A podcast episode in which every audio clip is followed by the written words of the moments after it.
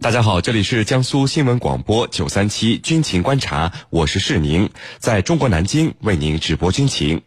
今天的军情观察之谈兵论战，您将会听到，美军正式将太平洋司令部更名为印度太平洋司令部。此外呢，我们还将和您关注。有消息称，美国军火商今年将派潜艇制造团队到台湾地区工作。我们的军事评论员稍后将会为您详细解读。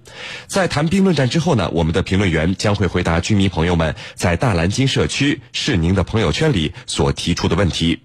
好，首先进入到今天的军情观察之谈兵论战。您接下来将会收听到的是军情观察之谈兵论战。今天的军情观察之谈兵论战，我们邀请到的两位军事评论员分别是中国南海研究协同创新中心高级研究员陈汉平教授和军事专家特约评论员袁周副教授。两位呢，照例来和我们的军迷朋友们打一个招呼。军迷朋友们，大家好，我是陈汉平。军迷朋友们，大家好，我是袁周。我们来看到今天的第一条消息。美国国务院上个月对我国台湾地区自行制造潜艇的计划发出了所谓的营销核准，允许美国公司向我国台湾地区提供制造潜艇的关键技术。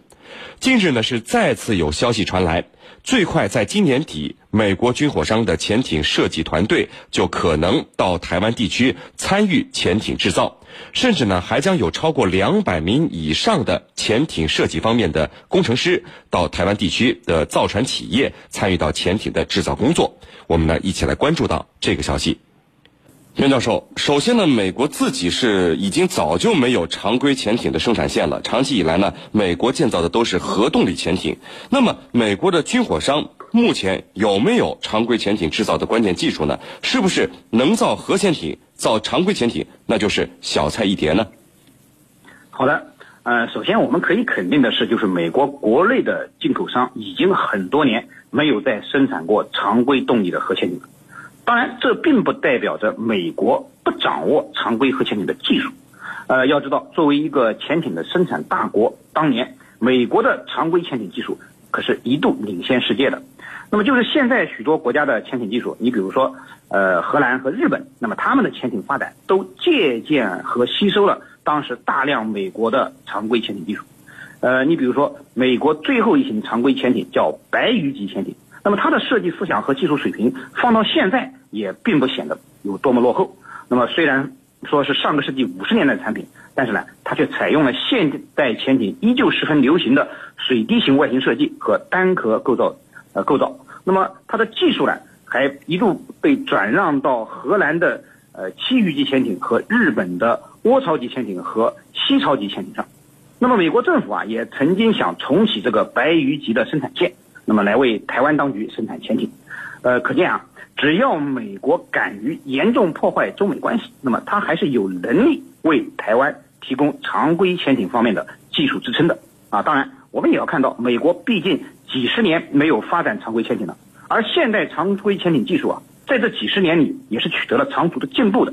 所以，即便美国为台湾制造潜艇提供技术支持，那么实际上这种技术也是上个世纪的技术水平。那么和现在 ARP 技术潜艇那相比呢，那么它的模块化、智能化以及静音技术的发展，都可能是要落后了许多。所以，台湾想依靠美国获得当代最先进的常规潜艇技术。我觉得绝非易事，啊，是您，程教授，上个月美国国务院批准这个美国军火公司向台湾地区提供制造潜艇的关键技术啊，当时国际上是一片质疑，可是现在您看最新的消息，今年年底美国军火商的潜艇设计制造团队就可能到台湾地区去展开实际工作了，那么您怎么看这个消息呢？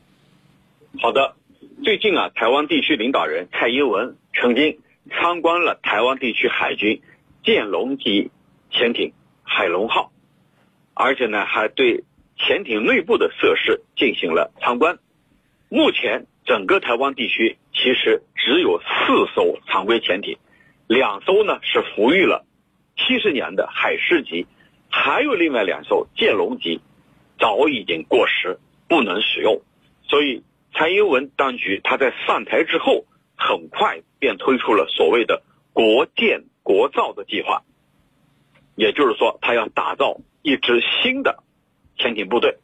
那么目前，对于这样一个做法，台湾地区可以说花了大的血本。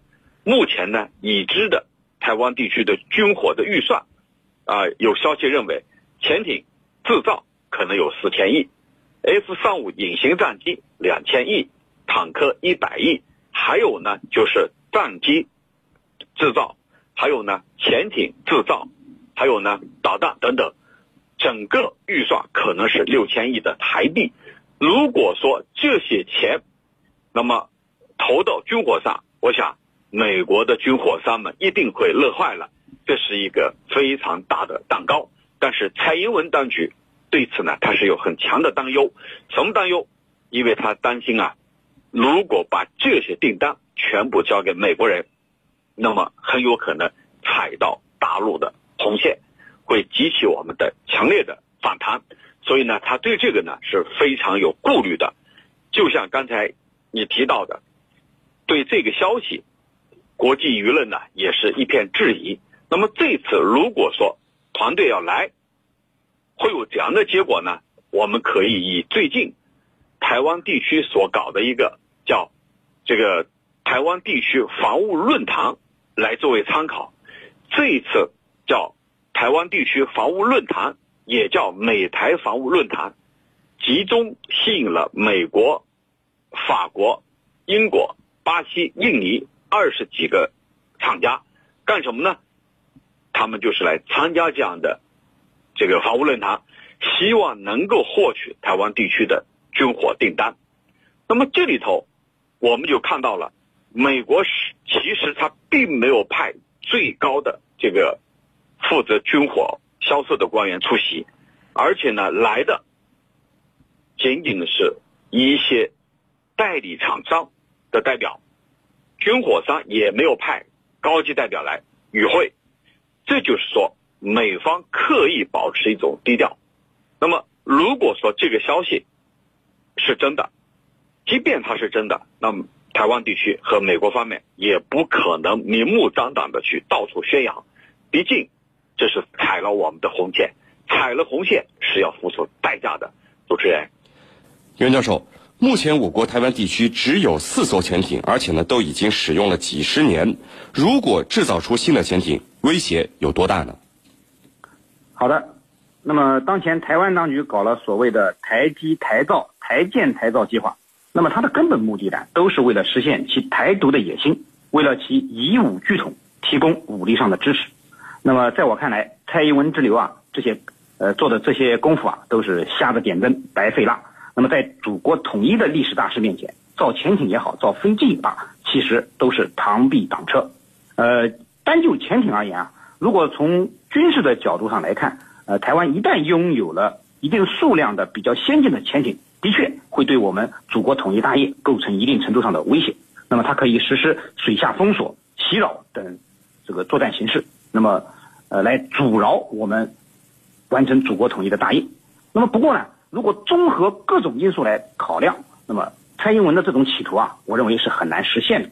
那么主要表现在三个方面：其一，就是台湾的潜艇制造能力是非常有限的，就算美国可以提供相关的技术和人才的支持，以台湾目前的造舰能力，特别是在相关核心技术都缺乏的情况下，没有一个十年八年恐怕造不出来。而且啊，这个出于对中美关系大局的考虑。美国也不太可能肆无忌惮、为所欲为的在制造潜艇方面来支持台湾，即使是提供技术和人才上的支持，也会有所收敛、有所保留。而其他国家更是不敢在这个大是大非的问题上得罪中国。呃，所以说，如果台湾当局依然在台独的这条道路上一意孤行、倒行逆施，我想恐怕他的潜艇没有造出来，我们已经实施了统一的战略行动。那么台湾。到时候已经回到了祖国的怀抱。其二呢，就是台湾多年来缺乏潜艇方面的训练，那么操控人才呢是缺失的。呃，刚才您说了，现在台湾只有四艘比较老旧的潜艇，而且故障频出。呃，所以近年来台湾这个潜艇人员的训练啊，基本上处于一种停滞的状态。那么，在这种情况下，即便是潜艇造出来了，那么其实人才也是严重缺乏的，真正形成战斗力，可能还需要漫长的等待时间。那么在很长的一段时间内，台湾造出来的所谓潜艇，也只能是刷刷存在感的摆设而已。第三呢，就是两岸实力对比的差距明显。呃，我们都知道，近年来我们的海上力量发展非常迅猛，新型的舰只呢，就像下饺子一样。呃，特别是反潜能力，我们的提高也是非常快的。呃，所以说啊，即便是台军真正拥有了比较先进的新型潜艇，其实最终它也难逃水下靶标的命运。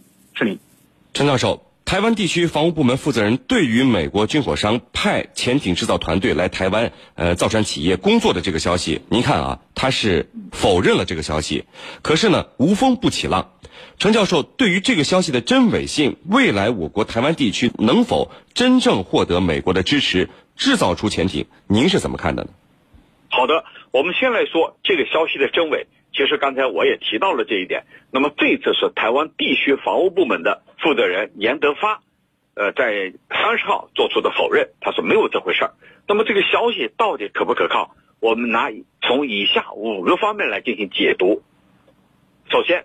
无风不起浪，没有不透风的墙。既然美台的美台双边的媒体都有这样的披露，那么我们认为这个消息不是空穴来风，一定是有它真实的一面的。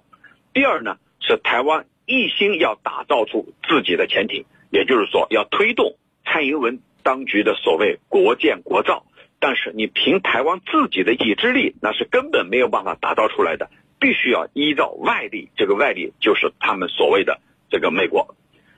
那么，第三呢，就是美国共和党，它背后的军工集团的背景和民主党相比啊更深厚，也就是说，这种可能性它是非常大的。那么第四，美国一心要打台湾牌，特别是在跟我们的这一种贸易战过程当中。尤其要打出台湾牌，以迫使我们在贸易方面做出让步。我觉得最近我们可以看得非常明显。第五个呢，就是通过近期美国在很多问题上的一系列的做法，我们都能看出来。你比如说，撤销对我们参加环太平洋军演的邀请，美军军舰刻意对我们西沙群岛进行挑衅，等这些做法来看，这种可能性也是存在的。因此，这五个方面。我觉得表明这个消息的真伪应该是真实的。那么，对于第二个问题，台湾能否依靠美国、依靠外力制造出潜艇？我觉得是值得怀疑的。那一方面，这是违反中美三个联合公报的举动，那么必然会遭到我们的强有力的反对。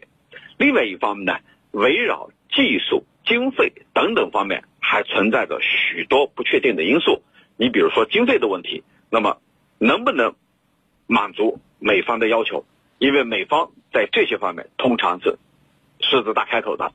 主持人，好的，那各位不要走开，接下来呢是半点广告时间。在简短的半点广告之后，我们将和两位军事评论员一起来和大家聊到今天军情观察之谈兵论战的另一个话题。每天都有无数的新闻被推送。